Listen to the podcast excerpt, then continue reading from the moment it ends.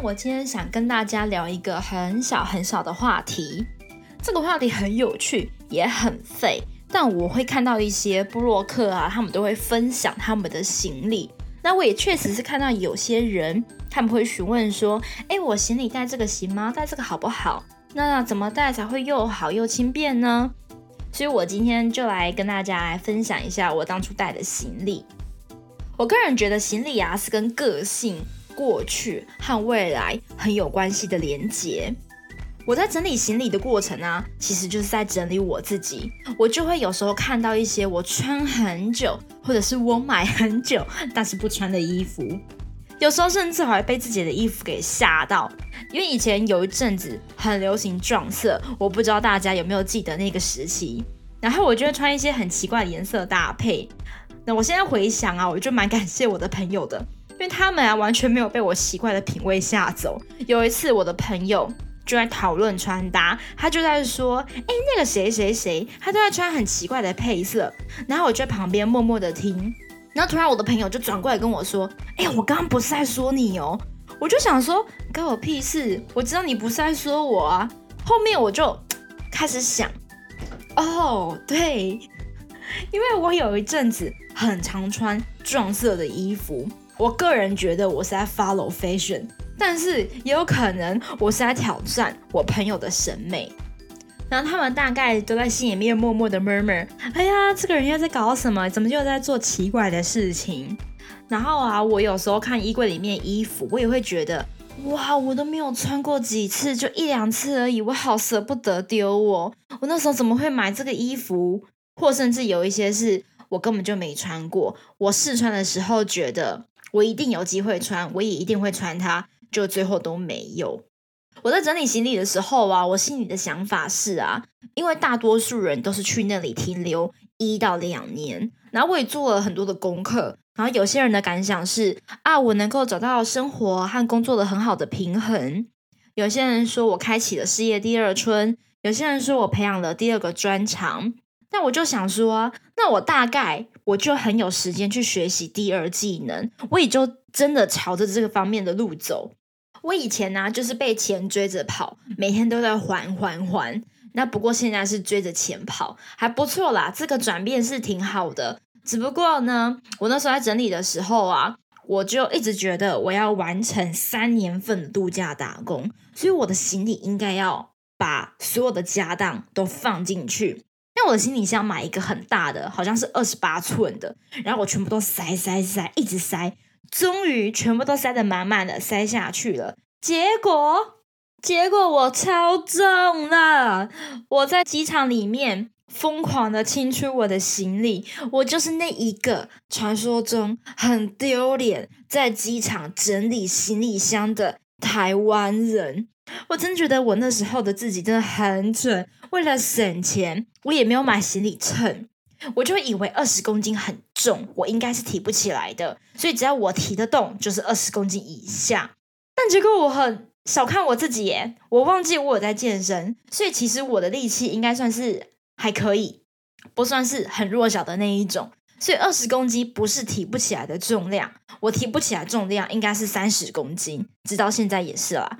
我那时候就很丢脸呐，我疯狂的亲，然后因为是我的家人来帮我送机，然后他们就两手被我塞满满的那一些，我说我亲出来不准丢的东西，他们就帮我抱着那个东西，又帮我搬回了家，然后我就提着二十公斤，然后身上缠了两件外套的行李去坐飞机了，我真的觉得那时候好丢脸哦，九月份哎。还算是蛮热的天气，我穿着两件大外套过海关，这真的很扯。不过现在也不会了，我现在都算的非常的刚好，很完美。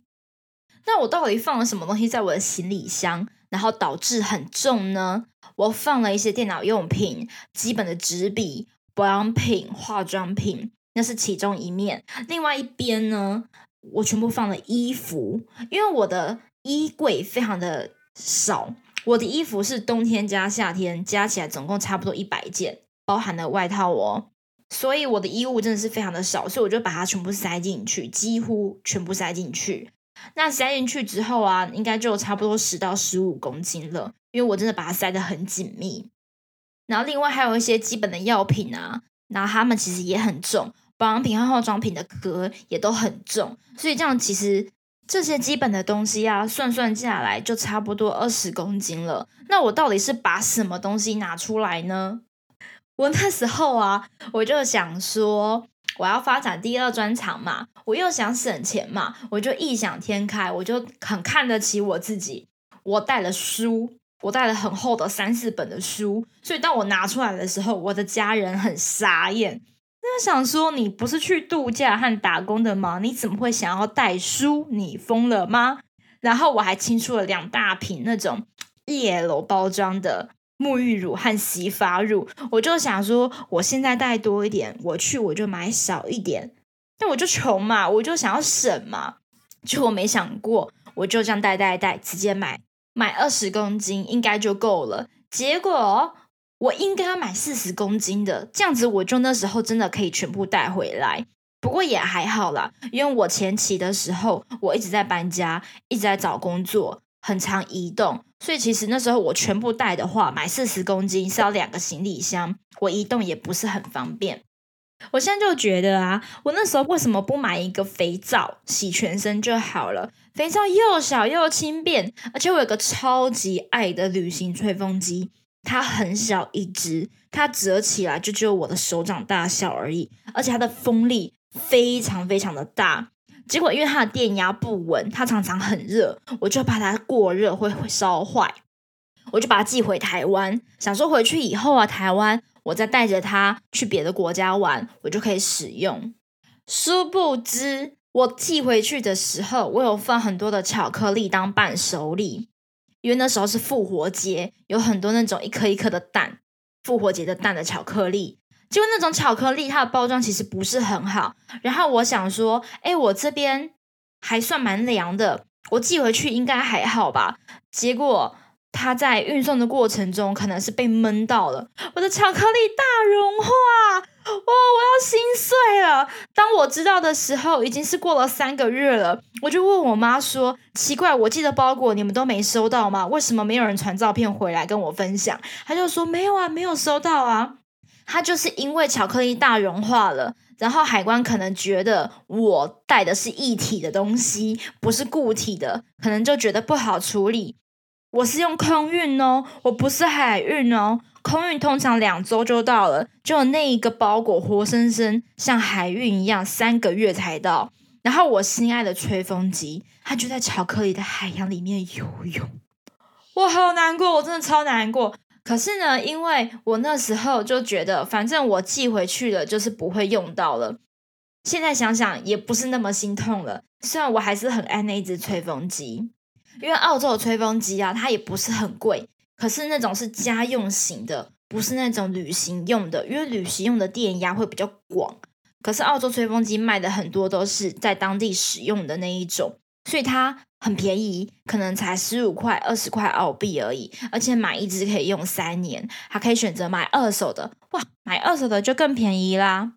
现在啊，其实赖有社群和群组。我就觉得交友挺方便的，我那时候就加了很多的群组，我移动到哪里我就去加当地的群组，因为那里的群组啊都会有一些很棒的资讯，比如说会有贩卖二手物品啊，会有人会团购一些东西，或者是贩卖一些团购的东西，例如他会包粽子，或是有人会包月饼，或是包包子，他们就会卖，然后说哎十个起跳，那只要买十个呢？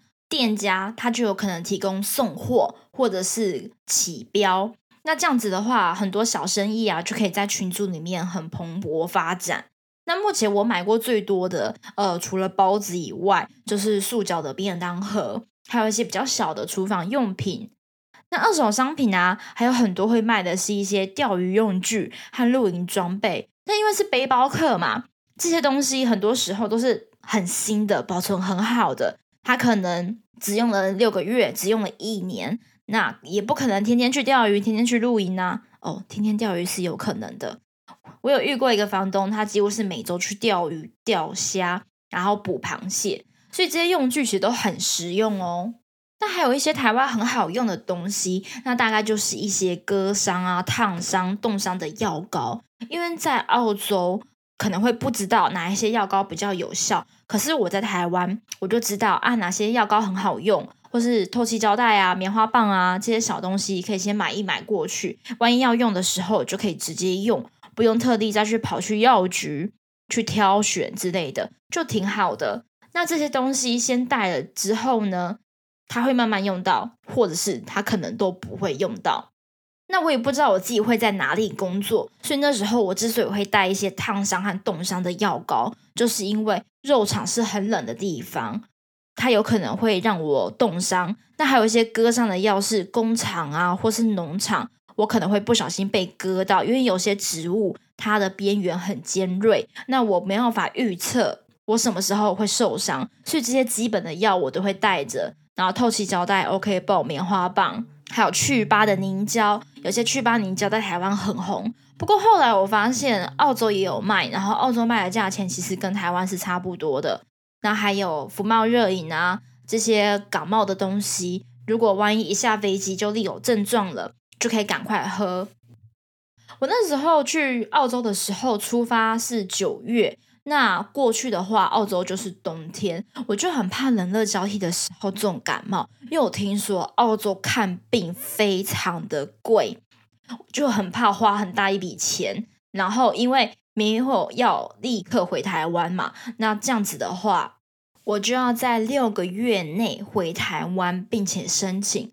可是算一算呢，我去看感冒可能要花七十块澳币。可是，如果我飞回台湾的话，那个飞机票来回可能要两万块台币。那这样其实换算过后啊，就会觉得那还是在澳洲看病比较好。不过更好的话，就是在澳洲不要看病，不要感冒，把自己照顾好。而且啊，我在算的时候，我忘记保养品和药品的这些瓶瓶罐罐啊。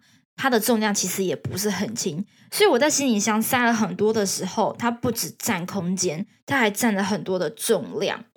我那时候就没有把一些老包分享的经验放在脑子里面。那时候很多老包就有分享过，诶，很多东西在澳洲卖的很便宜，来买就好，不用什么都带在身上。那如果只求价钱的话，衣服品质还过得去。那澳洲有很多的商场。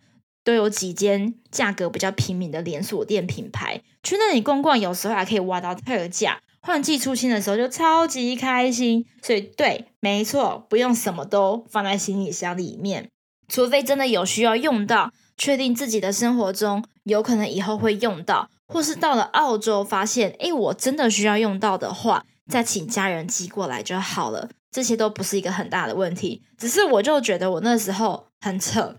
真的是疯掉了，省钱省到疯掉。那我来澳洲之后啊，其实才知道有 Cotton On 这个品牌，它其实是澳洲的品牌。那在黄金海岸的海港城，它有个 Outlet，就有一间很大的店。小心不要失心疯哦！我在那里逛澳洲当地设计师的品牌的时候，我就不小心把我的钱包减肥，而且减了一个很大的肥。那如果再重来一次啊，我选择入境澳洲的话。我觉得很聪明的，把行李分成两类，一个是跟着我到澳洲到处跑的，另外一个就是之后请家人朋友寄送。会有这个想法呢，就是因为其实我也不确定我到底会待多久。那这样子的话，其实行李一个大的行李里面放了基本的用品的话，就可以到处带着走。而且我也不确定我抵达了南澳，我就会留在南澳，我可能会移动到其他的州。那这样子的话，行李轻便才是首要的考量。而且到了澳洲之后，我才发现，原来其他国家的很年轻的欧美背包客，他们真的就是一个超巨型的后背背包，然后手提两袋，然后到处走，然后不一定会有车，他们有时候就是这样子徒步，大众交通工具就到处走。他们上山下海，就是那三袋行李而已。然后他们非常能够忍耐，呃，不是这么舒适的环境。我说的是指背包客栈，因为背包客栈的空间很小，所以其实我一个大行李箱加一个厚背包已经算是轻便的。因为像他们如果三四袋的话，有时候是没办法放在那种很大的储物格，而且不是每一间背包客栈都有储物格可以使用。所以他们就会一直占用到地面的一些地方。所以我那时候就也很庆幸，我只带了一个行李箱，我还算是聪明的，不算是非常累赘的那一个。所以啊，就把这东西分成两半之后啊，想走就带着走。那等到我真的安定下来了，我觉得我大概会在这个地方、这个州，然后这个小镇，呃，住个三个月，而且空间很足够的情况下。那我就请家人把剩下的东西再带过来就好了。寄过来的话呀，寄海运就会比较便宜，就不用寄空运，因为反正急的东西已经在自己的身上了。那剩下的东西就寄海运就好了，因为海运现在一公斤好像只要几百块而已，超级便宜。可是你知道吗？坏就坏在我那时候出发的时候是大约二零一九前后。所以我来了之后不久，我就遇到了疫情。哇！我那时候每一个箱子寄过去都是用空运，我家人寄过来也是空运，那个运费真的是高到一个不行，很心痛。而且那时候我跟朋友交流之后，我才发现，原来每一个澳洲邮局的价格是不一样的。所以有时候要特地找一下哪一间邮局。不过我比较懒，我没有找，我就直接哪一边近我就拨过去给他运出去了。这个是因为我那时候没有车，我只有第一年有车，我第二年、第三年就比较懒，我就没有车，也没有去买，因为也不想花那个钱去保养。所以我那时候就觉得邮寄很方便啊，反正我就寄过来寄过去，我连搬家。我都没有去询价搬家公司，其实我有询问过一次，但是因为太贵了，我最后还是用老方法，全部拜托邮局帮我送到就好。这真的是很快又很方便，而且邮局一定是每个地方都有。但是搬家公司呢，如果离开了市区，他还会评估一下给不给搬，或者是他觉得费用要加成很多。我那时候就觉得，哎，有车的方便就是我能够搬家随便搬，但是如果没有车，那就只好拜托邮局喽。以上就是今天的分享，谢谢大家的收听。那如果有想投稿的人呢，请记得去资讯栏。再见喽。